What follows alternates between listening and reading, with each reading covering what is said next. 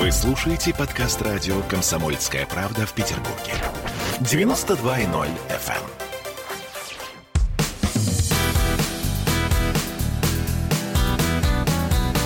Легенды и мифы Ленинградского рок-клуба студии радио «Комсомольская правда» в Санкт-Петербурге, в новой студии, в программе «Легенды и мифы Ленинградского рок-клуба». У микрофона Александр Семенов. Здравствуйте, рокеры! И у нас в гостях в студии битломан, артист, поэт, но самое главное – это музыкант с большой буквы. Алексей Смирнов, группа «Кафе». Леша, добрый вечер. Добрый вечер, привет, друзья. И, Саш, в первую очередь с новосельем, потому что... Спасибо большое. Приятно, приятно удивлен. Тем более, что ты коллега мой, ты да. тоже выступаешь и ведешь программу на радио, и как не тебе понять, что такое новая студия, новые ощущения, и совершенно все звучит и видится по-новому. Ну что, начнем говорить об Алексее Смирнове, удивительном человеке, э, к которому я отношусь с большим уважением. Ну, а визитная карточка, Леш, твоя, это как уж не крути, но, товарищ сержант, когда я говорю эти два слова, все говорят, ну как же, мы знаем эту песню, мы любим эту песню. Мы любим эту песню. Конечно же, ее написал Чиш, а спел Боярский. Конечно же, это известно. Да-да-да. Но я в свое время брыкался долго и плевался, пытался эту песню отовсюду убрать, потому что много других песен гораздо лучше.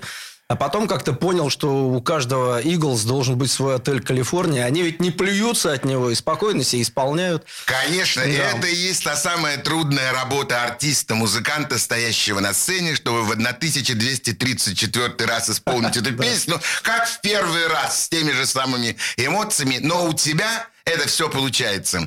Леш, где родился, когда родился?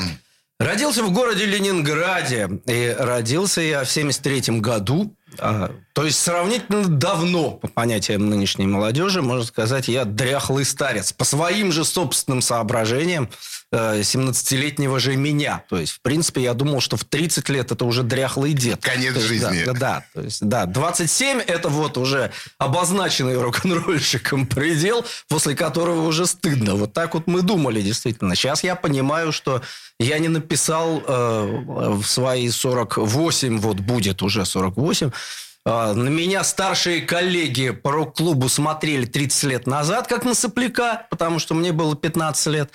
И я, собственно говоря, ранний, что называется. Вот. И самое обидное, что сейчас прошло там больше 30 лет, и они до сих пор на меня смотрят как-то. Ну, ничего, мальчик. Ну, у тебя, у тебя все впереди еще. Так что да. Кстати, вот. Леша, пользуясь возможностью и случаем, хочу поздравить тебя с наступающим днем рождения. Да. Он будет у тебя в феврале, в последних числах. Значит, с наступающим тебя днем рождения. Желаю тебе творческих успехов. Спасибо, В каком дорогой. районе родился? Родился на Васильевском. Родился на Васильевском в самом, что ни на есть, промышленном сердце. То есть вот в этом хитросплетении между механобром, сталепрокатным, заводом Казицкого, фабрикой Урицкого – и вот это вот все нагромождение вот этих... Соответственно, контингент там был, вы же понимаете, благородные сеньоры. И по, по дороге каждое утро я впитывал вот эту вот богему в себя, идя в школу, потому что, э, в принципе, идти было минут 20 от 18-й линии до э, угла Большого проспекта, э, Среднего и 16-й, где у меня была вот школа. А, но по дороге, по дороге от дома было 8 пивных ларьков на этом расстоянии. И вот э, все вот это великолепие эпохи, все вот эти вдохновенные утренние лица, вот все вот эти типажи, которые сейчас нам пытаются показывать режиссеры и так далее. То есть то, что считается уже классикой жанра. Все это я впитывал, можно сказать, э, с детских лет в себя. То есть весь когда... этот колорит да, ты да. взял в себя. Да, конечно, район был, район был жутковатый, я вам скажу честно. Жил я почти что вот рядом с набережной Невы, в жуткой совершенно коммуналке. Эм, и напротив э, нашего дома был главный районный гастроном, где происходило каждый вечер, ну, просто, ну, это услада глаз. То есть там э, э, такая лексика удивительная у тамошней публики, да, такие споры интеллигентные прям, причем чуть ли не цитировали Бродского. Вот, наших, наших соседей регулярно да, привозили в квартиру то в наручниках, то с разбитым лицом, то с зашитыми бровями у врачей. Леша, это все легенды, я надеюсь. Это не ты- легенда, это правда, к сожалению. Суровая вот правда Это суровая жизни. Правда. И вот я с самого рождения, э, родившись на Васильевском острове, и все это видя в своей коммуналке, вот эти удивительные персонажи, собственно, как, э, может быть, после этого как бы у меня в мозгах что-то и повернулось, и я связал дальнейшую свою жизнь достаточно с маргинальной э, категорией творческих личностей, как, каково и сам себя считал. Ты хорошо категории. учился в школе? А, Учился в школе я сначала очень хорошо, потому что у меня семья технической интеллигенции, скажем так, профессорский сынок. Ох, вот, как! да. Кем работали твои Э, родители? Родители работали э, в э, космической отрасли оба, то есть это... И мама, и папа. И, и мама, и папа, да. И самое, что интересное, пока мне не купили гитару, все у меня было с учебой хорошо. Вот. Кто был инициатором покупки гитары? Я. Потому что поняли, что если лучше, лучше купить, чтобы отвязался. А, Вот, потому что искренне считали, что я должен продолжать вот семейную традицию. Эм, Планировали меня по медицинской линии, в ВМА военно-медицинскую имени Кирова. Вот, То есть ты еще должен то- был стать я военным? должен был стал кадровать, стать кадровым военным и военным врачом, потому что у меня все мужчины по обеим и по отцовской материнской линии все э, офицеры и боевые офицеры, причем в основном, а если капнуть дальше, э, дореволюцион- дореволюционную еще историю, вот, э, род у меня достаточно э, э, древний, если сказать, но я не буду хвастаться, потому что это уже лишнее. Это лишнее. Леш, на А, самом деле это не лишнее. Перед нами коренной ленинградец, Да. отличный, родословный, должен был стать офицером, но покупка музыкального инструмента сгубила все на, корню. Да, абсолютно, да, со- совершенно верно ты сказал.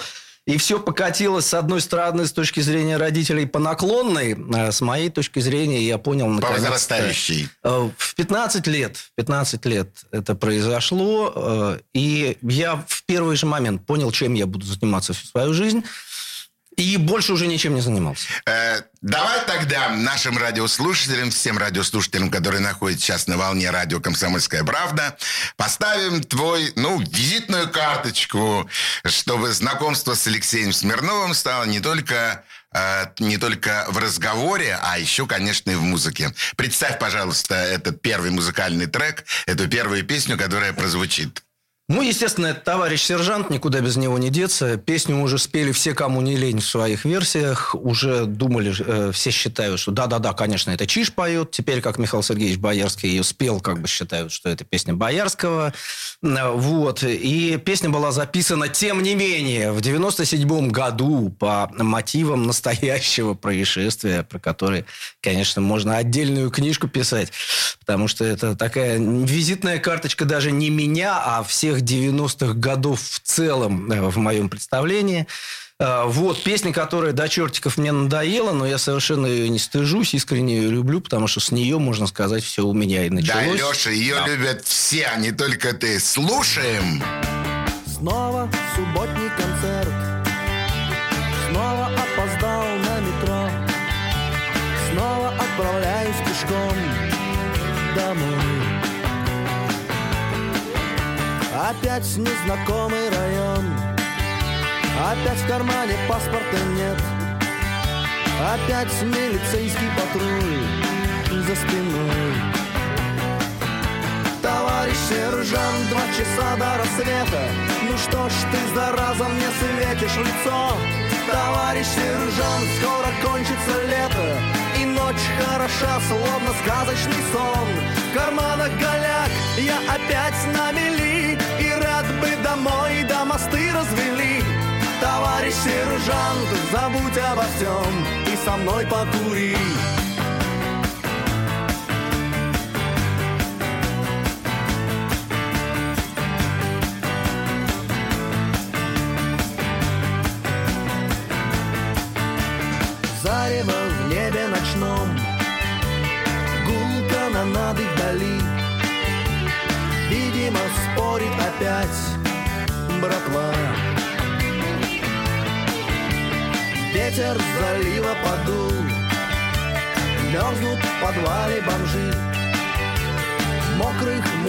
река Нева.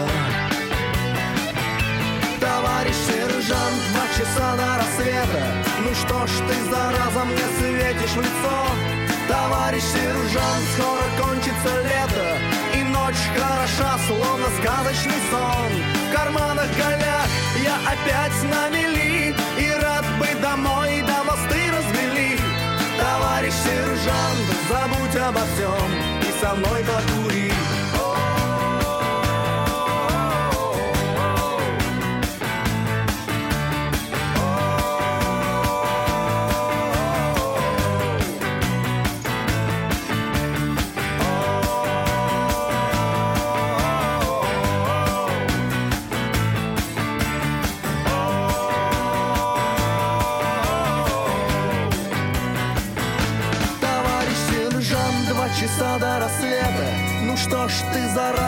Светишь в лицо.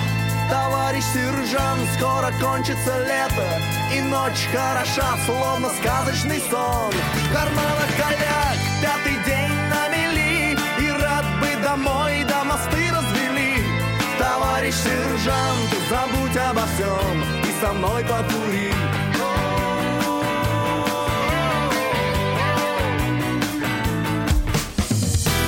Легенды и мифы Ленинградского рок-клуба. Присоединяйтесь к нам в социальных сетях. Подпишитесь на наш канал на YouTube. Добавляйтесь в друзья ВКонтакте. Найдите нас в Инстаграм. Подписывайтесь, смотрите и слушайте. Радио «Комсомольская правда». Радио про настоящее.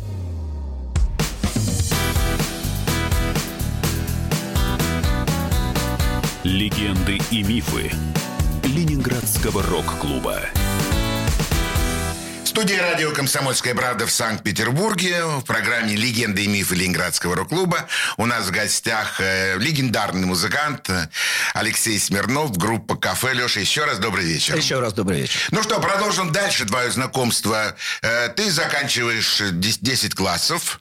Ну, в 90-м году внезапно случилось 11. То есть я из А. 9 сразу... попал в 11 Сразу в 11. И перед тобой открывается дорога во все вуж, высшие учебные заведения. Что ты выбираешь? А, У меня на самом деле стоял выбор, чтобы успокоить родителей, поступить хоть куда-нибудь. Э, Вот. И я нацелился сразу в несколько э, учебных заведений. Э, Это, конечно, Государственный университет Ленинградский. э, ЛГУ? Да, это ЛГУ, но я прекрасно уже понимал, что библиотекарем работать я, ну, нисколько душа у меня не лежит, несмотря на э, как бы всю э, э, всю светящую мне автоматом интеллигентность, которая связана со всеми, кто закончил ЛГУ. Да. Э, Второй, конечно, путь это был вариант, это, конечно, ВМА, это э, пойти по военной линии. Вот, в результате я попытался поступать и там, и сям. Где-то поступил, где-то не поступил. Я уже, честно говоря, это настолько была муторная и скучная история, потому что я уже э, за два года до окончания школы занимался совершенно другим. И спасибо моим учителям, некоторым из моих учителей, прекрасным совершенно, в том числе Михаил Сергеевич Маховер, заслуженный учитель России, ныне математик, гениальный человек, который очень вовремя понял, что математиком Смирнов не, Не будет твое. никогда. Да, поэтому мне позволялось то, что не позволялось другим. И фактически я занимался тем, что организовывал торжественные встречи иностранных студенческих делегаций. Э, Вот все эти У культурно тебя было к тому времени уже знание английского? да, у меня было э, какое-то, не знаю, врожденное знание английского языка. Вероятно, это от эм, вот эти какие-то действительно скорее не э, скажем так, учебные моменты, неспособность что-то запоминать, а скорее артистические, артистические, потому что, заметьте, артисты, они очень хорошо вообще изображают любые языки. И Не ра- не и- рассказывай и мне это. И знание языков особенно хорошо. Поэтому даже если ты не знаешь в совершенстве какую-то фразу, ты всегда можешь. Да-да-да. Да, как будто что-то вот... э, Начало и конец фразы обозначено, а там тебя уже поймут, что ты имеешь в виду. Вот, поэтому исполнение мной практически ежедневное перед голландцами, американцами, канадцами, шведами, то есть все, кто... Школа у нас такая была непростая. А, Э, так да. значит, ты учился-то все-таки в непростой В школе, непростой, конечно, несмотря ну да. на те пивные точечки, мимо которых ты ходил. Конечно. Ну, э, э, ты же, ты же вроде должен прекрасно понимать, что, в принципе, наши кумиры поколения нашего рок-клуба, они, в принципе, все были такие, не, не совсем простые. И все коренные И ленинградцы. все коренные ленинградцы, да. Вот. Ну, это на самом деле уже такие житейские мелочи. Э, Еще раз я говорю, что не, э, никак ни происхождение, ни вот эта вся интеллигенция, она никак на меня абсолютно, на мое становление не повлияли. А, Как любому интеллигентному мальчику из культурной семьи, мне больше всего хотелось стать настоящим гопником. Ё. это, это на полном серьезе. Ну, ты вспомни э, историю многих, многих моих коллег, скажем так, по перу и по гитаре, которым э, очень притило вот быть таким приличным мальчиком, и очень хотелось всеми силами доказать, что вот, вот я настоящий пацан, вот посмотрите, я пью, я курю, я играю на гитаре, я ругаюсь матом. А длинные волосы? Длинные волосы обязательно, конечно, конечно. Это был протест, э, а учитывая, что школа была очень культурная, очень солидная, скажем, и непростая, вот, и я фактически всем портил показатели своим внешним видом. Ну, хотя бы э, выглядел прилично с длинными волосами, хотя бы мылся. Но уже плюс. Да, да. Потом в результате просто меня перестали трогать, что вроде не буйный, ну и слава богу, ну и хорошо. Вот, ну опять же... Все-таки ты поступил куда-то? Я э, поступил э, в университет, ушел. Я поступил э, в училище Мусорского, ушел сразу же, потому что каким-то образом, знаешь, вот я считаю себя счастливым человеком. Знаешь почему? Потому что если ты действительно тебе что-то предначертано особенное, на твоем пути, помимо твоего желания, будут всегда попадаться люди, которые будут тебя постоянно чему-то учить, которые очень важны для тебя на твоем пути. И мне в этом плане безумно повезло. Я благодарен судьбе э, за то, что я не сделал фактически ни одного шага сам в сторону движения к какой-то популярности, к успеху и так далее. Вот этому. Оно все получалось. Меня всегда находили сами. Меня где-то замечали, на меня показывали пальцем, говорили, о, кто это, а давай-ка иди к нам.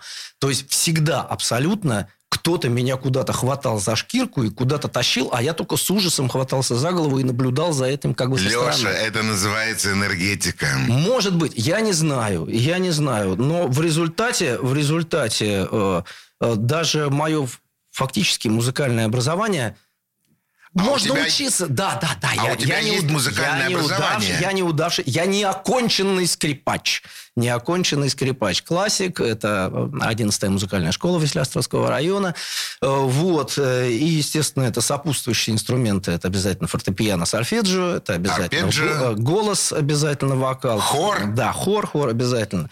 Вот, ну а потом достаточно, можно учиться чему-то годами, получать корочки, получать дипломы, а можно случайно на своем пути встретить, например, э, руководителя государственного циркового оркестра, который посмотрит на твое выступление, потом так пальчиком подзовет тебя и- буквально скажет несколько фраз о том, как лучше правильнее дышать и как правильно ритмику держать вокала. И все, этого достаточно, чтобы это изменило полностью всю твою жизнь. Леша, ты называешь это случайностью? Я вообще не верю. Я э, в 48 лет, несмотря на то, что я всегда был лютым скептиком, я всегда сомневался во всем. Меня в чем-то, чтобы убедить, это, это 7 потов с тебя сойдет. Но, тем не менее, я э, начинаю понимать, что случайности их не бывает Не в бывает. принципе. Конечно. Это, это было провидение, которое тебя видело и которое тебя всегда направляло в, ту, э, в, ту- в том направлении, которое ты хотел этого сам. Ты знаешь, я как скептик сейчас скажу тебе одну вещь, только вы не обижайтесь. А, Некоторые говорят проведение, а я все-таки бы назвал это квантовой механикой. Ну, хорошо, пусть это будет по-твоему. Э, Ну, безумно, конечно, интересно все это так слушать. Я хочу послушать еще э, одно произведение, еще одну песню, которую ты предложишь нашим радиослушателям. А, Песня под названием названием «Весна не в тему». Это э, э, такой автопортрет, скажем так, скептическое смотрение на себя в зеркало с утра. Э, и песня шуточная, достаточно скептическая по отношению к самому себе. Э, и интересно в том, что в финале играет соло не кто-нибудь, а Ян Николенко, замечательный флейтист, известный очень хорошо как в нашем городе на Неве, так и за его пределами. Да. Слушаем. Когда волнения и сомнения, Набравшись сил в февральском сне, Хлебнут воды из наводнения, Что хлынет в душу по весне. Когда народ, забыв простужу, Глядит на вещи веселей, И все проблемы прут наружу, Как тараканы из щелей. Тает снег стремительно, и я не пойму, Что ж так отвратительно лишь мне одному. Видно, вновь не в тему заявилась она. Весна.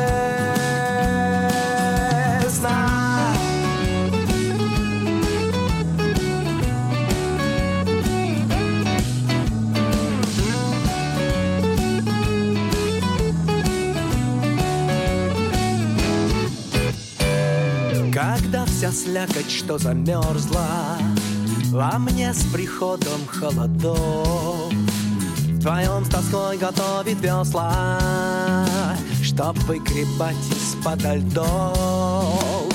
Сревет свобода шестиструнна И сгинет сайт разлука ком и долгожданная фортуна Раскроет дверь шальным пинком.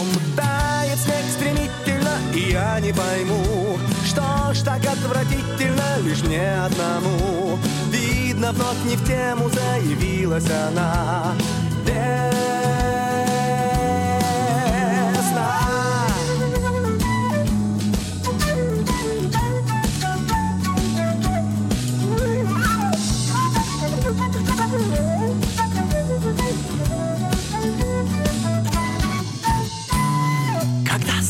стряхнув остатки спячки, я потянусь и выйду в свет, отступят белые горячки, а умкнет звон былых побед. Когда, забыв про боль обиды, очнусь и вспомню, кто я есть, и минут мартовские иды. И скрипнет мир, ты снова здесь и я не пойму Что ж так отвратительно лишь мне одному. Видно, вновь не в тему заявилась она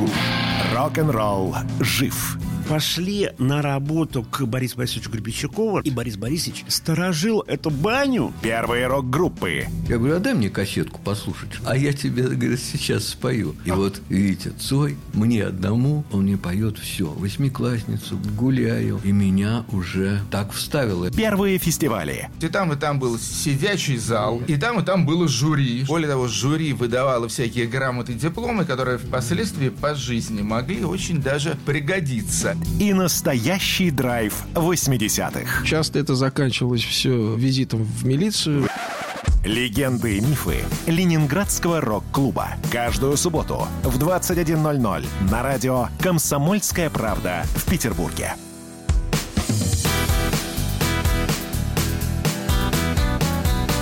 Легенды и мифы Ленинградского рок-клуба. Студии радио «Комсомольская правда» в Санкт-Петербурге в программе «Легенды и мифы Ленинградского клуба». У микрофона Александр Семенов. У нас в гостях Алексей Смирнов, группа «Кафе». Леш, ты битломан. Когда услышал Битлз первый раз, э, когда появился музыкальный инструмент, это от того, что ты услышал Битлз, или гитара появилась до увлечения Битлз? Ну, во-первых, я бы хотел затронуть слово «битломан». Я в нем ничего плохого не вижу. Вот. И действительно, можно назвать меня битломаном, который вот запрятал все это вглубь, потому что так много всего произошло с тех пор. И э, к Битлз я обращаюсь сейчас, когда мне что-то нужно от них. И каждый раз, вот чем старше я становлюсь, тем больше я узнаю из их песен чего-то нового, чего я не слышал раньше. И вот это и есть самое потрясающее, самое удивительное. Вот, что касается гитары, гитару мне хотелось изначально в принципе, это была моя навязчивая идея, и я буквально вцепился в нее с первого же дня, не отпускал ни на секунду, я с ней спал, я уродовал себе пальцы в кровь, и фактически где-то уже через месяц, э, ну, в принципе, Струнникам проще. Если ты овладел хотя бы одним струнным инструментом, как скрипкой в моем случае, то все остальное тебе дастся уже достаточно легко. Плюс знание нотной грамоты, плюс э, знание некоторых важных музыкальных фишек, которые очень мне помогли с точки зрения сольфеджио. То есть, если кто-то э, например, мучился долго, не мог э, снять какую-то песню даже тех же Битлз, то мне это удавалось достаточно легко, потому что я знал, как делается голосовая гармония, как делается, в принципе, аранжировки, как делается вот инструментовки и так далее. Да, еще маленький нюанс. Музыкальный слух. Музыкальный слух без этого никак. То же самое, как, ну, это как с баскетболом. Ты, конечно, можешь играть, если ты метр семьдесят, как я. Можно. Никто тебе не запретит.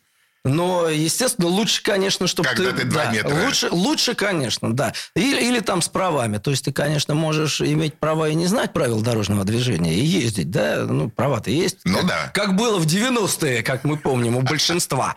Э, Вот. Но лучше все-таки для себя самого и для окружающих, безопасности в первую очередь, конечно, лучше, конечно, эти правила знать и знать их хорошо. Вот то же самое э, корочка о музыкальном образовании, так же, как и, и диплом об окончании чего-либо, я, честно скажу, я даже не знаю, где они у меня лежат. Вот начиная с 90-го года, я, они ни разу даже мне не Да ведь это на самом деле не важно. Это абсолютно не важно. И э, я сейчас пытаюсь даже повторять и говорить э, совсем, вот когда молодые ребята ко мне обращаются и спрашивают совета. Э, Дело, конечно, в образовании тоже в том числе. Не в том, что у тебя будет диплом, не в том, что ты будешь чему-то учиться, а в том, что тебе будут дисциплинировать твой мозг. Вот и все. То есть внутренняя дисциплина, без которой никак. Самоорганизация. Какую красивую фразу ты построил. Никак. Без, конечно, нет. Дисциплина. Без этого, ребят, без этого, конечно, э, можно, можно, конечно, чего-то добиться без самодисциплины, если вокруг тебя будет 10 директоров, которые будут тебя пинать и за шкирку вытаскивать из всех твоих неприятных ситуаций. Но поскольку у меня директоров таких никогда не было, ни родственников, ни знаменитых каких-то вот э, незнакомых, ни связей, ничего, и я с самого начала вот лбом пробивал вот эти бетонные стены одну с другой, мне преп- как бы жизнь сама мне преподавала эти уроки. И самое главное, конечно, это э, быть э, порядочным человеком во всех ситуациях. Будут бить за это, предупреждаю. Будут бить и бить Будут. часто, да. Но ты все равно э, останешься верен каким-то вот своим стержнем, который... И он может быть не один. Их может быть несколько. И они могут быть даже иногда конфликтовать между собой. Но та культура, которая была заложена в семье, она все равно остается стержнем Да. твоего э, существования на земле. да, естественно, потому что э, посрамить собственные семейные устои это уже в принципе не камильфо, а зная, что за тобой стоит огромная династия, э, скажем так, восходящая дворянскими корнями вот совсем туда-туда, Великое княжество Литовское, то, то, это, то это ответственность. Совсем ответственность. недавно э, на твоем месте, но только в другой студии, сидел э, Дуче, Да. э, который тоже рассказывал, э, Дмитрий Бацеев тоже рассказывал, ты вместе с ним играл, кстати. Да, играл. Он любит рассказывать, он любит Да, и он тоже очень, очень долго, интересно рассказывал о своих длинных и очень красивых корнях. Это, это здорово. Я не буду рассказывать ни о чем своем длинном. Это, в принципе, ну, с, э, Не-не, ну это, не конечно, хочу. это, это не шутка. хочу. Да, это Лёша, шутка. и- Дисциплина. Дисциплина, да. Вот то, с чем ты столкнулся, будучи, работая и выступая вместе с музыкантами Ленинградского рок-клуба. Это отсутствие дисциплины, я бы сказал, в первую очередь. И когда я... Дело, дело-то в том, дело-то в том, что я сначала, сначала э, э, первые рок-концерты, на которые я попал, то есть настоящий, не просто вот там какой-то квартирник, между собойчик, а вот настоящий, стадионный, огромный рок-концерт. Сначала я попадаю на концерт Боба Дилана в берлинском Вайсензе, 87-й. Потом в 88-м я попадаю там же на концерт Брюса Спрингстина. Миллион человек э, на территории вот этого микрорайона. Гигантская сцена, этот коллектив E Street Band с дудками, с саксофонами, с кучей гитар, с клавишами Born in the USA, вот все вот этот альбом. Да, как да, раз я он презентовал вот этот альбом, свет, куча звука гигантского, все это дым. э, ну, это ну, в 15 лет такое увидеть, это все, у тебя мозги свернет. Потеря головы. Все, навсегда. И это самое страшное в этом. С одной стороны, конечно, это хорошо, что ты задаешь вот этот стандарт Планочку. раз и навсегда.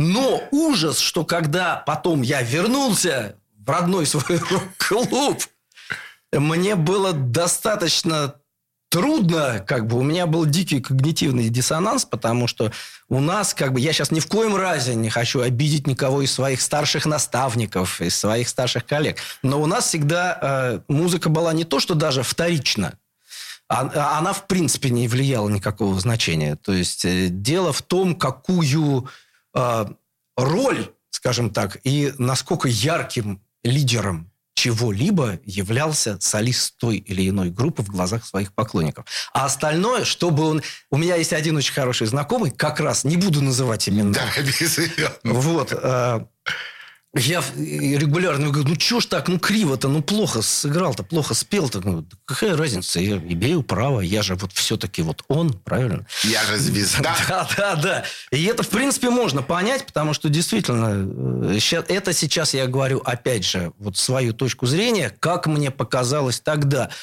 Потому что, с одной стороны, с одной стороны, конечно, когда видишь Ингви Мальмстена с Джолин Тернером вот так перед собой, да, и видишь, что эти люди вытворяют, как вообще такое можно играть, как в принципе живой человек может извлекать такие звуки. Причем, да, это живые люди, которые смеются, радуются, что-то там. И, и это нет ни машины, ни роботы.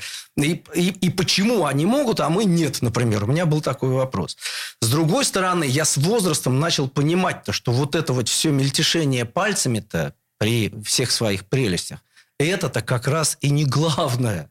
И что э, Deep Purple-то мы любим не за мельтешение пальцами, а за удивительное вот это, за раздолбайство в музыке, за вот этот удивительный имидж, за сочетание их характеров. Вот за это все волшебство совместное, которое бывает, когда вот несколько разных талантливых людей появляются в одно время в нужном месте. Как красиво, Алексей, вы говорите. Давай еще, Леша, один трек, еще одну песню из твоего богатого музыкального репертуара. Ох, не говори. Э, Песня еще одна шуточная. Я не могу сегодня ставить серьезные композиции, э, раз уж на то э, пошло. Песня называется «Хучи-кучи вуман».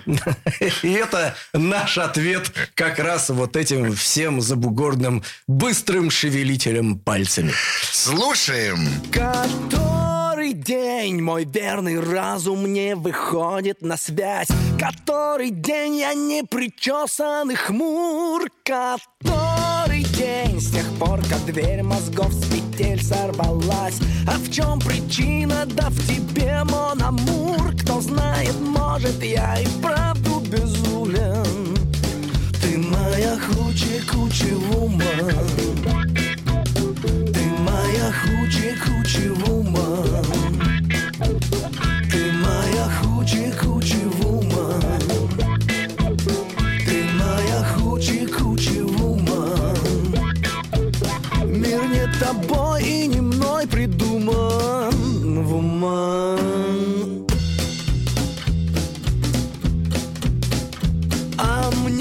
проснуться среди девственных лесов по утру И наблюдать за наступлением дня. Или может попросту забиться в такую дыру Где даже ЦРУ не сыщет меня. Но ты умна, как Черчилль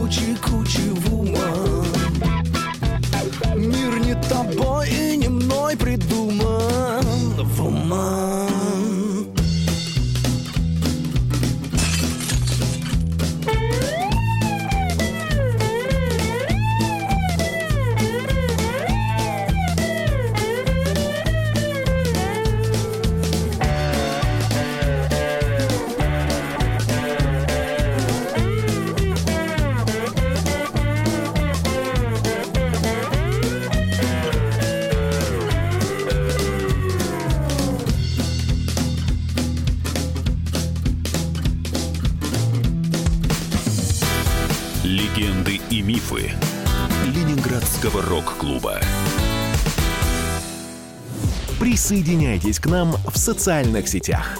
Подпишитесь на наш канал на YouTube. Добавляйтесь в друзья ВКонтакте. Найдите нас в Инстаграм. Подписывайтесь, смотрите и слушайте. Радио «Комсомольская правда». Радио про настоящее.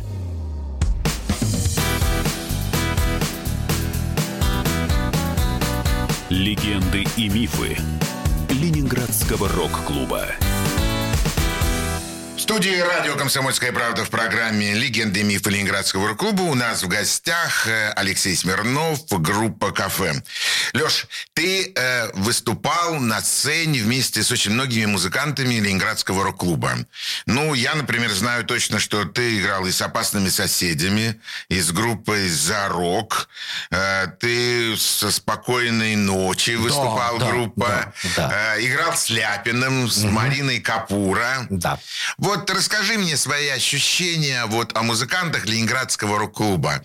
Первое ощущение относительно дисциплины мы уже услышали. Вообще нужно было создание вот э, такой системы, такой общественной организации, как Ленинградский рок-клуб? Или можно было обойтись без этого? А, это настолько философский глубокий вопрос. Э, э, Давай я начну с самого начала тогда. Что, как, как, какие мои были первые ассоциации, когда я попал в рок-клуб? Первым, я напоминаю, что мне было только-только 15 лет исполнилось. Вот. И, и действительно, я, я не, не в шутку, на полном серьезе. Я не помню, с чьей подачи у меня, ко мне привязалось прозвище «сын полка». Вот, но это, вот, не помню, не помню, потому что э, Потому что вообще мало кто что помнит из тогдашних времен. это легенда сын полка? Нет, Это не- правда? Это правда, это правда, это правда. Даже я этого не слышал, честно да, говоря. Да, да, да. Э, Вот. И э, первое, первое впечатление, господи, как же тут накурено. Э, И второе, вто- второе впечатление, какие же все пьяные это. Ну, вот, вот я, я честно, я, я говорю сейчас абсолютно честно, вот как у э, 15-летнего подростка, первое впечатление, когда ты попадаешь, сейчас я увижу вот это волшебство, вот это вот единение, вот, вот этих людей, которых я столько слышал и видел только на фотографиях. И потом, в принципе, видишь вот это все. Вот Маленькая, маленькая ремарка. Это увидел тот 15-летний Леша Смирнов, который, ходя из дома в школу, Да, видел как да. минимум 4 пивных ларька. да, то есть И для меня- него да. это было удивительно. Да, для- то есть, в принципе, для меня, выросшего в питерской коммуналке, причем в такой маргинальной коммуналке, меня, в принципе, трудно было чем-то удивить практически.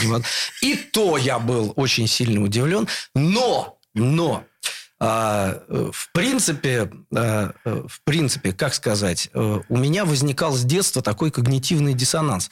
А, Потому что, с одной стороны, я видел, что какие у меня порядочные, работящие родители, как они стараются, как они вламывают на нескольких работах, стараясь и там, и сям, и что-то изобретать, и что-то продвигать, и стараться по дому. И вот это постоянно их подавленное, депрессивное, уставшее состояние, естественно, нервное. Да? Будучи ребенком, у тебя еще не замусорен мозг масками, стереотипами. Ты видишь все как есть. Ты очень тонко все чувствуешь. И с другой стороны, я наблюдал соседей, которые в принципе были тунеядцами, которые никогда не работали, у которых было всегда накурено, у которых каждую ночь стоял дым коромыслом, которые, ну, скажем так, назвать их запойными алкоголиками, это очень мягко. То есть там был постоянный нескончаемый праздник. И я видел, что у этих людей никогда не бывает ни депрессии, ни плохого настроения. А у ребенка мир устроен очень просто. Ему всегда хочется туда, где веселее, праздник. где праздник. И поэтому, э, когда мне было лет 6 или 7, а, все дети мечтали стать космонавтами, там, еще изобретателями, автогонщиками. Я твердо решил, когда я вырасту, я стану алкоголиком. Вот.